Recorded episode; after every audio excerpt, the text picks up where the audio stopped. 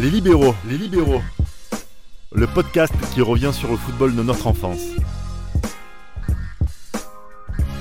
Les libéraux, légende game. Voir la Juventus affronter le Real Madrid est une rencontre que l'on a admirée des dizaines de fois. Tellement de fois d'ailleurs que cette rencontre a gagné le statut de grande affiche, notamment en Ligue des Champions. Ces deux clubs se sont affrontés entre autres en quart, en demi et en finale de la plus prestigieuse des compétitions de clubs. C'est sur l'une de ces rencontres que nous allons revenir aujourd'hui. Le Legend Game du jour revient sur la double confrontation en demi-finale de la Ligue des Champions 2002-2003, quand les Galactiques de Zidane affrontaient la bande à Nedved, Del Piero et Davids. Pour nous replonger dans ce match inoubliable, j'ai à mes côtés Damaz, Bonsoir à tous. Johan Bonsoir à tous. et Gilles Christ. Salut à tous. Question de coutume maintenant, vous connaissez, c'est les souvenirs. Vous l'avez regardé comment ce match Ou cette double confrontation Gilles Christ? Moi, ben, j'ai eu la chance de regarder les deux matchs, puisque en fait c'était la première saison euh, donc, euh, où mon père avait acheté, investi sur euh, Canal+. Donc le match aller, euh, j'avais pu le voir donc euh, sur Canal, avec euh, donc euh, au commentaire Gilardi et, et c'était ouais mais Jacquet. Donc euh, sur ce sur le sur ce match-là et après le match retour donc sur TF1 donc ce sont deux matchs que j'avais attendus avec impatience puisque voilà en tant que fan du Real et de ce Real là en particulier avec euh, donc toutes les stars qu'il y avait à l'époque on s'était voilà, on était parti déjà dans l'idée de se dire tiens, le Real devait partir pour faire le, le fameux doublé en Ligue des Champions et euh, ça passait par la Juve, même si euh, à l'époque voilà pour la petite histoire, c'est que voilà je, je, je- je ne voulais pas de la Juve comme adversaire en demi-finale, j'espérais que ce soit le Barça, puisque en fait il y avait le tableau qui faisait en sorte qu'on pouvait voir qu'en demi-finale il pouvait avoir un Real Barça en demi-finale pour pouvoir les battre plus facilement et aller en finale. Euh, ça aurait été le cas en plus. Ouais, et voilà. Mais bon, on a joué la Juve, mais ça a été, ça a été, un, ça a été, euh, on a l'histoire a montré que ça allait être, que l'histoire allait, n'allait pas être positive. Euh, Johan, un match à rater sous aucun prétexte. Bah, à vrai dire, je vais, te, je vais être honnête avec vous. Le match aller, j'ai vu que les. On va dire que. Bah, on va dire 5 minutes avant le but de Trezeguet. Le, sur le match Mhm, aller. Parce ouais. que je rentrais du foot, parce que c'était le mercredi ou le mardi, je sais plus. Je rentrais du foot, j'étais éclaté, tout ça. Et euh, ça fait que voilà, j'ai pas trop eu le temps de regarder le match, etc. Et puis ma mère aussi avait perquise la télé à cette période-là. Mais le match retour, je me souviens que le match retour, je l'ai regardé du début jusqu'à la fin. Et honnêtement, même si je suis supporter du Real, moi c'est l'un des plus hauts matchs que j'ai vu euh, de, de l'histoire de la Ligue des Champions. Damas, ressenti sur ce match? Bah, déjà, c'est toute l'année 2003, exceptionnel. Franchement, c'est tous régalé. Footballistiquement, c'était le feu. En plus, bon, moi, comme euh, j'aime pas mal la culture italienne au niveau du foot, donc il y avait l'autre demi-finale que c'est Inter Milan AC, il faut aussi en parler. Euh, et forcément, le Juve Real Trois était Italiens en attendu. demi-finale, Trois Italiens sur quatre demi-finalistes. En effet, une autre époque. Et le mastodonte, le Real aussi, donc ça veut dire que le niveau. Le niveau était vraiment très très élevé, donc ouais. la demi-finale pour moi était extrêmement attendue, surtout que moi j'aimais beaucoup Alessandro Del Piero, on en parlera de toute manière Mon joueur forcément. préféré.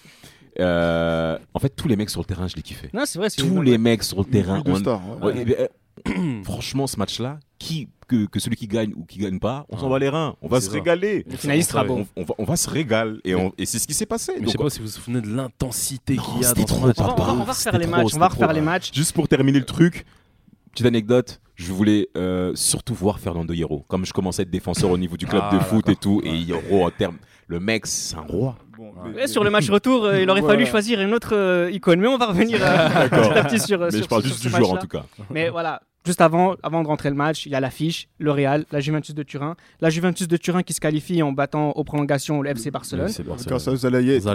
Quasiment, quasiment déjà champion d'Italie, la Ligue des Ah oui. Champions est en ligne de mire. Du côté du Real, c'est euh, une victoire, un très beau match contre Manchester United qui a fait l'objet de no- d'un de notre podcasts la saison passée. Allez sûr, sûr. absolument, c'était une rencontre extraordinaire. Ouais.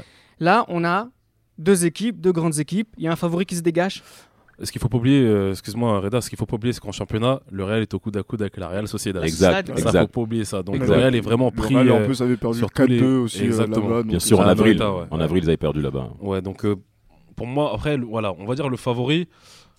Le Real est toujours favori. C'est le Real. Le Real est favori. toujours favori. C'est le champion en. Et ils sont Ligue des champions d'Europe en titre. Et même le Real en Ligue des Champions est toujours favori, qu'on le veuille ou ça. non. C'est- Il Euh, est toujours plus, favori. Le champion d'Europe en titre. C'est Il y a ça. Ronaldo, le ballon d'or qui est dans ton qui a signé équipe. Il y a. Raoul qui est le, meilleur buteur de la compétition à Ouais. ce moment de pr- précis de la compétition avant Ouais. que voilà donc euh, Le Real est favori. c'est Avec trois ballons d'or sur le terrain. c'est- voilà on va dire que c'est les meilleurs joueurs du monde peut-être le meilleur collectif du monde à ce moment-là et euh, à, chaque poste Et voilà, donc la- la- et là, en fait, la, la Juve est de retour sur la scène européenne. ça. Oui, Et oui. ça, c'est ce qu'il faut, c'est ce qu'il faut dire, puisque c'est vrai qu'entre 99 et 2002-2003, Ouais. ça a été très difficile pour la Ça Juve. été, ouais, laborieux, Juve, très voilà, laborieux, donc on se pose la question de comment la Juve va revenir en fait, à ce, ce- niveau-là. Mhm. Et c'est là que ce match vient se, se placer pour cette demi-finale. Parce qu'en effet, avant cette période de crise, la Juve fait au moins presque trois finales européennes. Et la dernière de finale. perdu, c'est contre qui? Le Real Madrid en Eh oui, 98 parce qu'il y a quelque et en chose, euh, 2003 par contre moi ce que j'avais ce qui m'avait étonné notamment par rapport au match aller parce qu'on va rentrer dans le vif du sujet Oui, oui. Bah vas-y. la Juve euh, comment ce match là la composition déjà m'étonne un peu Ouais. Parce que on voit Tudor au- en tant que milieu défensif Antonio Conte on sent quand même que Lippi Il est très, fri- très, très frileux. Voilà, à ce niveau-là. Alors, Ouais. je Une vous- certaine vous dis- prudence. Je Une certaine prudence au la- niveau de- la- la pru- justement, ça la se, voit, ça se voit clairement la prudence de- du côté de la Juventus de Turin. On a Buffon au goal. Berindelli, Marculiano, Ferrara et Thuram en défense. En défense. Tudor en 6. Tudor qui aussi peut se mettre entre les deux défenseurs. Bien Donc on est un vraiment peu- là. un Un peu euh, comme Elguera, donc euh, à l'époque. à l'époque euh, avec le Real. t- oui, bien sûr. début Et 2000 ensuite, on a à et. Zambrotta au milieu, de, au milieu de terrain. Nedved en 10 derrière la paire Del Piero Trezeguet. Donc on a quand même là, avant de parler du Real Madrid, un Damas, hein, je te donne la parole, un Juventus de Turin qui vient assurer le coup. C'est ça. Bah, surtout c'est que Lippi lui il se dit c'est 180 minutes qui m'attend pas que ça. 90 donc euh, la Juve a toujours joué par à coup et là il commence cette phase de, de- cette phase de, de cette phase aller Pleine de en, calculs. en hein, jouant, en jouant justement en tant qu'accueil- en tant qu'Italien. C'est ça. Et parce que même en situation défensive, Del Piero est pratiquement au même niveau que Ouais, Nedved aussi, Zambrotta. Zambrotta a un rôle très particulier. hein, ça. Exact, mais il joue milieu de terrain avant il- qu'il se révèle encore en tant qu'arrière. Euh, Est-ce que peut-être vous voulez voir parce que moi, je vais continuer. Non, non, non, mais, ça laisse même se mélanger parce que Zambrotta, oh, quel mais voilà, c'est que Ouais. mais c'est- c'est- joueur, joueur couteau suisse par Premier excellence. défenseur, premier attaquant de son équipe. Exactement. C'est. Mais par contre, euh, Chiroro Ferrara et Marc Luano commencent en défense centrale. Euh, et ils encaissent, ils sont, on voit Ils déjà que dès on, voilà, on voit C'est déjà que le la- accélère parce que. Figo fait un très très un gros très bonne première mi-temps. Ouais. Figo fait une Ah très oui. très bonne première mi-temps. À l'image de ce qu'il avait fait aussi euh, contre Manchester United. Exactement. Il est ouais. sur la même lignée parce que personne s'attend à ce que le Real. En fait, concrètement, quand on dit que le Real est on, se dit favori, que le, Real- on se dit que le Real va les exploser, honnêtement. On se dit que le Real va les exploser dans le sens où, comme on a dit, Le quand Real on qui est à domicile. bien sûr, déjà, premièrement, le Real qui est à domicile, le Real qui fait souvent la différence justement à domicile dans, les, dans, la, phase, dans la phase finale de la Ligue des Champions. Et comme on a dit, on a dit en défense à la Juve, il y a des défenseurs de métier, certes, des Giuliano, des Birindelli, mais face à Ronaldo, Raoul, Zidane, Figo, on se dit que, on se dit que, c'est on dit que ça va être compliqué. Et les premières minutes nous montrent que c'est compliqué pour la Alors, Juventus. tu as dit Raoul euh, sur le match aller, Raoul ne joue pas. hein, donc, c'est un. c'est un- un- c'est un- un- On a un Ronaldo, 4-4-2 ouais. plus ou moins à plat avec Figo et Zidane qui ont des rôles très particuliers, à la fois Ouais. meneur de jeu et ailier. On a Salgado, Hierro, euh, Elguera, Roberto Carlos en Oh. défense devant Casillas. Makelele, Gucci qui, sont, euh, qui occupent le milieu de terrain, chacun son propre rôle, un plus Ça. défensif que l'autre. Figo et Zidane, comme j'ai dit. Et puis devant, Ronaldo, Morientes. Là, pour le coup, le Real de Madrid est absolument sans aucun complexe. Ah oui. Non, sans, au- sans aucun complexe. Et franchement, disons qu'il n'y a pas de. Voilà, donc il y a, on est dans. On est au spectacle et on va faire comme on a toujours fait en- dans, dans l'histoire de- des Coupes d'Europe. Ouais, football champagne à domicile. Et- Exactement. Et voilà, comme euh, comme ça, il y a eu des, des, des, des raclés. Euh, par exemple, euh, je ne dirais pas des raclés, par exemple, sur le, le- le 2-0 qu'il y avait eu donc, euh, contre le Bayern en demi-finale de Ligue des Champions. Ouais. C'était le premier souvenir qui m'était venu à ce moment-là, ou même le, la- la- la- le, le match que- qui avait été fait donc, euh, contre euh, le, le Barça Oui, match aller, ouais, donc, Bernabéu, oui, ouais. ou même au Bernabeu, et non, Ouais. mais aussi Au au, match au aller Camp au Nou, Camp ouais. Nou, ouais. Même du camp, Le- le- la le domination 0. était Quand énorme. Zidane marque, quand Zidane marque. c'est ça Exactement, oui. Et voilà, donc moi je me dis qu'on part dans cette, dans, dans cette optique-là, mais le problème c'est que la culture des Italiens, c'est qu'on ne gagne pas un match de Coupe d'Europe au match aller. Exactement.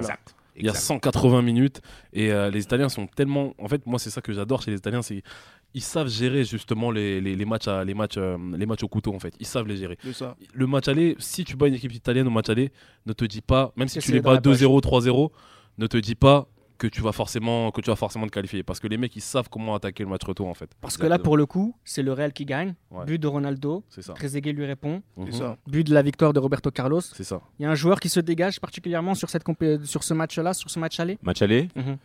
On va s'intéresser un peu plus au match moi, je qui est dirais, plus moi, je dirais- historique. moi, je dirais Figo. Moi, je dirais que c'est Figo qui m'a le plus impressionné parce qu'il a vraiment mis plusieurs fois sur la corde raide Monsieur Birindelli, Ouais, joueur de devoir de la vrai. Juve. Et euh, concrètement, euh, les mecs de quand tu, mais quand t'es jeune, tu regardes ces mecs-là, Luliano, Birindelli, Pesotto. Mais attends, tu te dis pas que ces mecs-là ils vont causer du problème au Real Mais c'est des genres de devoirs. C'est ça Exact. le truc, c'est des genres de devoirs. Des Et mecs comme Pesso, excuse-moi des mecs comme Pesotto, il me semble que Pesotto, Birindelli et Iliano font partie de l'équipe de l'Italie en 2000, Oui, qui était soi-disant, qui, là. était soi-disant à l'époque des médias l'une des pires Italies euh, que- qui, qui existent, ouais. Mais Les mecs, c'est des joueurs qui de rentre en devoir. cours de match. des joueurs de devoir, comme on a dit, des joueurs de devoir, des joueurs que tu sais que tu peux compter sur eux. C'est C'est clair. ça. Et surtout la Juve, encore une fois, donc il faut placer, ouais, il faut placer ce but-là qui te met à l'aise. Donc tu le mets en première mi-temps.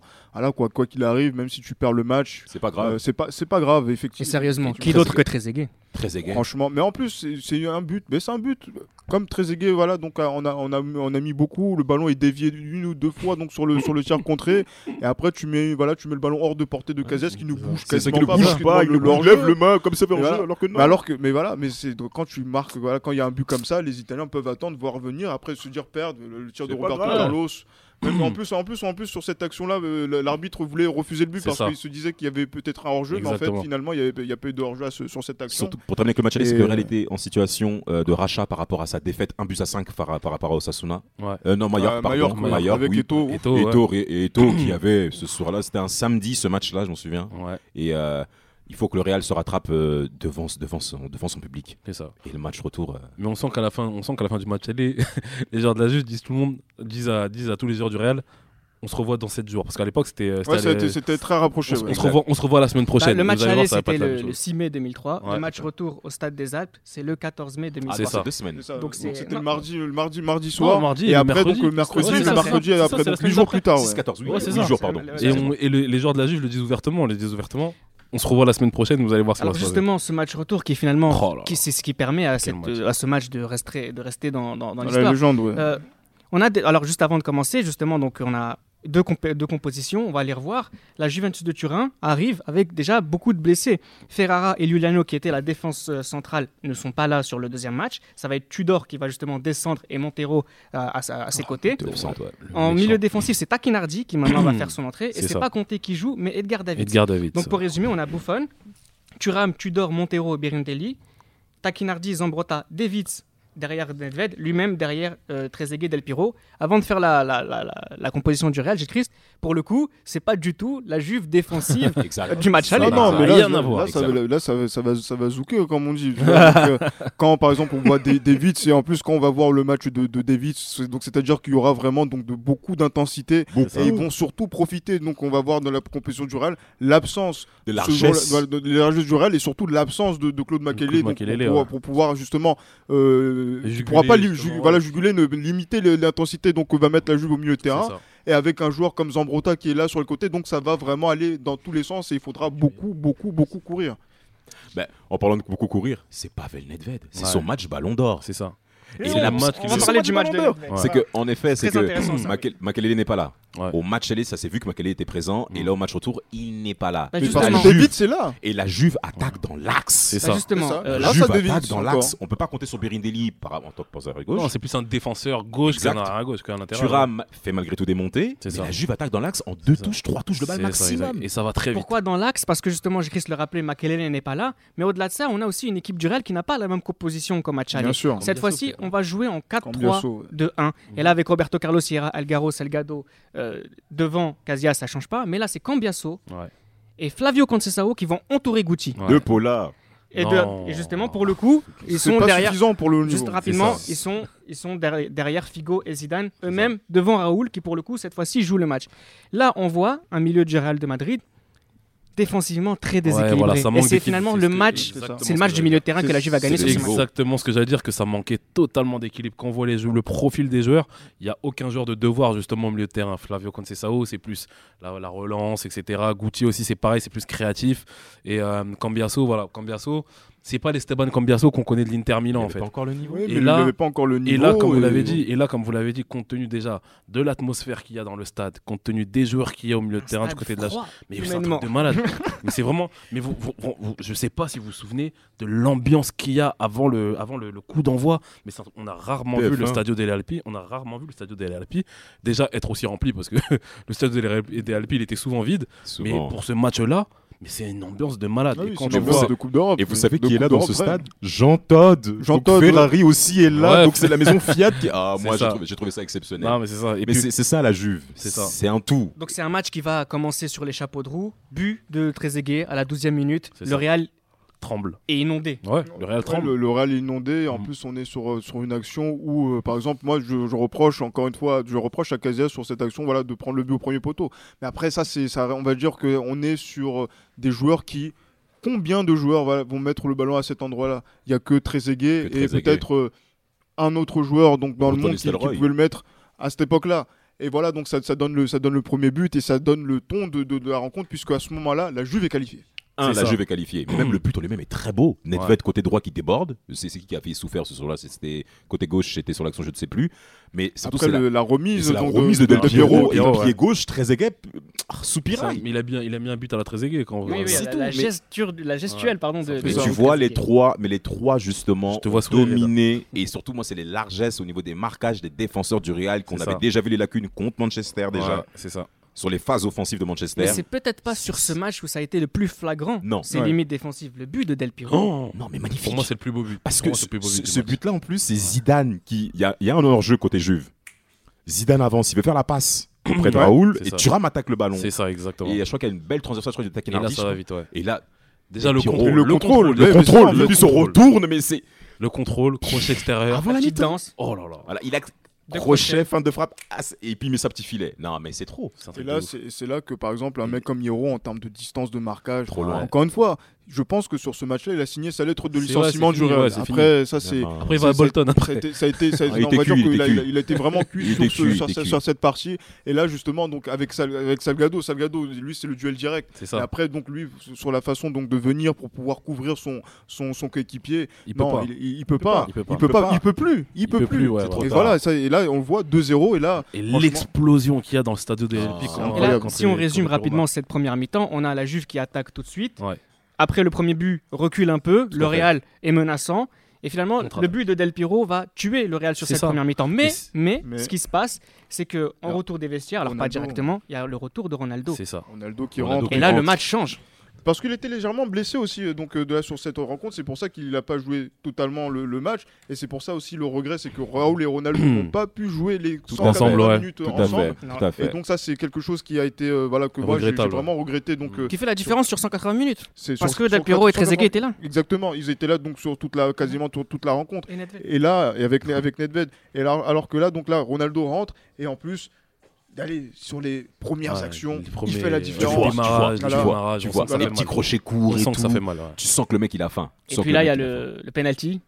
Le penalty qui fait la différence. qui, ouais. qui- qui- qui provoque le penalty. C'est R9. C'est Ronaldo. C'est R9. C'est Ronaldo. Ouais. Qui le tire. Montero Figo. qui fait la faute. Montero qui fait la faute. Figo qui tire. Est-ce que c'est de- ça devait être Figo qui devait le tirer Ça, on le sait C'est le tireur de c'est penalty. Figo qui tire les C'est oui, C'est lui oui. qui Donc tire. oui, avec ouais. son temps d'arrêt, C'est et après il fixe, et après il marque. Et Normalement, Buffon la c'est- sort, c'est- Mais Buffon montre que c'est un très très très très grand gardien au travers de sa action, encore une fois. moi, je pense que c'est à ce moment-là que Buffon montre qu'il est voilà, donc le, gardien sur lequel on doit compter et qui est euh, le meilleur gardien du monde à ce Il à ce- à più ce- à grande, comme disent les Bien sûr, Pas, pas le plus grand à ce moment-là, mais qu'il est le meilleur à ce moment-là. Est-ce que vous avez Le vu plus grand. Et même on se souvient même du troisième but de la Juve parce que c'est une action où La le- contre- le Real fait une- une- un semblant de pression. C'est ça. C'est ça. Il y a un côté droit, Ouais. il y a un jeu de passe très aiguë, Camoranesi et après, euh, après tu as Zambrota qui Oh, fait la transversale pour Nedved. Transversal, Mais si vous regardez le système défensif du Real au travers de cette action, mais c'est catastrophique. Ouais, ouais. On aurait dit les éliminatoires en Afrique Non, avec euh, Sal- Salgado, Salgado et Hierro avec des écarts de 15 mètres.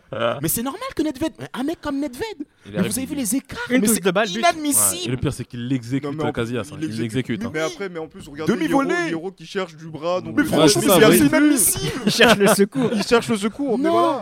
Et ce match-là, et ce match-là, ça a été le, bah, concrètement, ça a été, on sentait que c'était la fin de, de l'ère galactique, ce match-là. Pour moi, c'est- ce match-là a sonné la. je- fin de l'ère on va galactique, finir le podcast comme ça. J'ai prévu de vous poser une question justement. Est-ce que c'est le dernier grand match de ces deux équipes en Ligue des Champions? Ne répondez pas maintenant. Réfléchissez. Euh, J'aimerais revenir sur ce match-là. Donc voilà, il y a Nedved qui met le but du chaos. Euh, on n'en a pas parlé rapidement, mais on a aussi un match de coach. C'est ça. Ouais. Lippi contre Del Bosque. Et finalement, c'est tactiquement que ce match a, gagné- a été gagné du côté de, de- de la Juve, Gilles Christ. Ouais, bien, bien sûr qu'il a été, il a été gagné tac- tactiquement, puisqu'on voit vraiment qu'en termes de variété tactique, il y a eu pas mal de choses qui ont été, qui ont été faites par, euh, par Lippi, et notamment au match aller, avec justement donc, le choix donc, de ceux qui allaient donc, euh, réguler donc, le milieu de terrain, la défense, l'utilisation de Zambrota que vous voyez, qu'on voit donc, au, au match aller donc, sur le côté droit, et qu'après, à un moment donné, on voit sur le côté gauche, euh, dans, dans la partie qui est en plus toujours dangereux. Donc, c'est-à-dire que ce sont des attaques qui sont toujours mener vers l'axe, toujours vers l'avant. Et c'est sur ces aspects-là, en fait, il faut étouffer le Real, C'est ça. le, le Real Madrid. Et voilà, c'est le rôle de Davids aussi sur, sur, sur cette rencontre. Et Del Bosque, en fait, il est toujours dans sa gestion de champion. C'est ça. C'est la, la gestion de, de champion. Donc on a, on a Figo, on a Zidane, etc. Donc comment les mecs doivent jouer ensemble Mm. En, en- en fonction donc de leur, euh, on va dire, euh, connivence envie de te technique. dire, heureusement que ceux de devant étaient là. Parce que finalement, sur ce match, ce qui a pêché du côté du Real de Madrid, c'est vraiment peut-être Cambiasso, Conceição, le rôle de McNamara, à son entrée. Pas que lui, C'est- c'est- pas que lui, pas que lui, Reda, parce que Figo fait aussi un non-match. hein. Figo est off au travers de ce match retour. Figo n'est pas Beaucoup de bon. ballons perdus, Ouais, ouais. manque d'inspiration et sans oublier Roberto Carlos qui a été Catastrophique. Bien sûr. Hein. catastrophique, Mm. catastrophique. La Juve attaque vite, la Juve attaque dans l'axe et il n'y a pas que comme il n'y a pas que le Real qui a été surpris par le jeu offensif de la Juve. Mm. Même nous-mêmes à la télé, on avait rarement vu une équipe italienne aussi limpide, Mais- aussi rapide et avec un Nedved qui était Mais après, Oui. voilà, on sent, on sent vraiment que la Juve est préparée. Ta- Tactiquement est préparée. Et comme on a dit, comme, euh, comme Reda, tu, tu, tu- tu as posé la question, le duel Del Bosque et Lippi, comme tu l'as dit, là, on a vraiment vu que c'était un duel entre un tacticien et un bon meneur d'homme, en fait. C'est ça, en fait. C'est concrètement, non, ça a été ça. on- je veux pas. Là, je- non, non, je veux pas. où- je- dans je le veux sens pas où- laisser Johan dire que que, que, que Euh. Del Bosque n'est qu'un bon meneur d'hommes. C'est quelqu'un qui a tout gagné. Certes, Et c'est et c'est- et c'est quelqu'un qui a mis sa patte sur le football Certes. mondial. On Je parle finis. de deux Je entraîneurs finis. champions du monde quand même. euh, certes, mais je finis. je finis. Ah non, mais Tu- on veux- tu veux- temps dénigrer le Real Madrid. Non, je ne veux pas. D'accord, mais je finis quand même dans le sens où, comme j'ai dit, la différence là entre Del Bosque et Lippi, c'est que Lippi, tactiquement, a super bien préparé son équipe. Bien sûr. Il a joué, il a joué, il a, il a utilisé les, les- les outils qu'il avait, Bien mais quand on voit, voit le, la, la débâcle du Real Madrid sur ce match-là, on se dit que la Juve a été hyper bien préparée et que Lippi a gagné son duel tactique avec Del Bosque. juste Et comme j'ai dit, Lippi est plus un tacticien que Del Bosque. Ça ne veut pas dire que Del Bosque se limite qu'au management. on a- mais on a parlé- toujours, on a mais on a parlé- toujours, on a parlé de toujours- bon meneur d'homme. Non, je suis désolé. C'est pas, pas Pascal C'est pas que ça, quand c'est pas que ça. En effet, c'est pas que ça. C'est un bon meneur d'homme. C'est un bon meneur d'homme, certes. C'est un gars sympa. Voilà, c'est un gars sympa. vous plaît, s'il vous plaît. Vincent Dubois est un gars sympa. Ah, mais non, mais Non, plus sérieusement, euh, celui qui en sort, qui, celui qui sort de ce match-là sur cette double confrontation, Eh oui. Vous savez de qui j'ai parlé C'est Pavel Nedved. Nedved, Pavel Nedved. qui est Il y a, ballon d'or. il y a- justement, on va poser, je vais poser la question, mais il y a un article de SoFoot qui est un très intéressant qui explique que c'est ce jour-là que Nedved a détrôné Zinedine Zidane. Peut-être dans le cœur, non, attendez, peut-être Oui. dans le cœur des Turinois où Oui, on a oublié sûr, le départ. Oui, oui, oui, ça oui. c'est fait.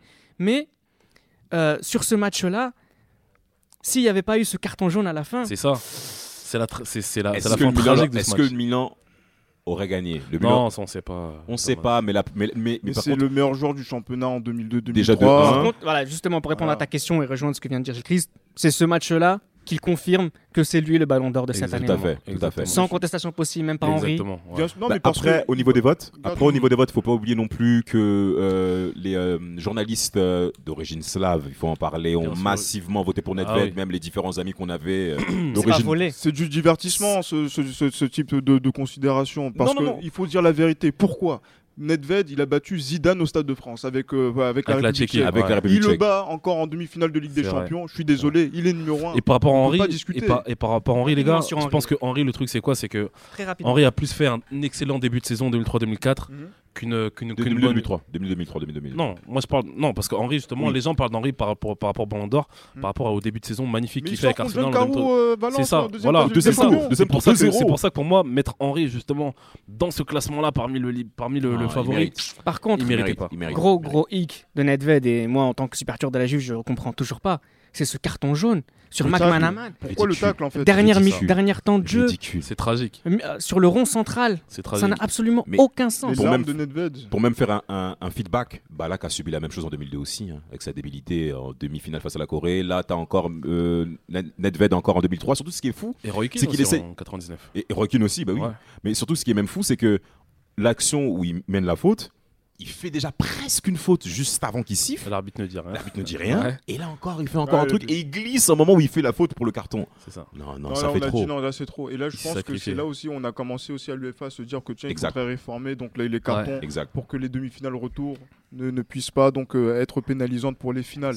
Et c'est ça qui est voilà donc c'est arrivé bien après donc pour. Balak, pour Nedved et que voilà, les larmes de Pavel Nedved donc à la fin du match elles sont justifiées parce qu'il sait qu'il va rater peut-être le match le plus important de, sa, carrière, de sa vie. de sa vie. Et qu'il a fait une grosse que- connerie. Et qu'il allait mettre et qu'il Mm. pouvait mettre fin à un débat que sur le fait, sur le fait qu'il soit le meilleur joueur du monde à cette époque-là et qu'il n'y avait pas de pas de Contestation. c'est pas de contestation mais en, en tout cas en Italie pas de contestation mais qu'en Europe oui Ouais, c'est- c'était le, le débat était il devait être dans les débats pour, pour ça c'est ça. Dernière question, Le match le match, entre les deux.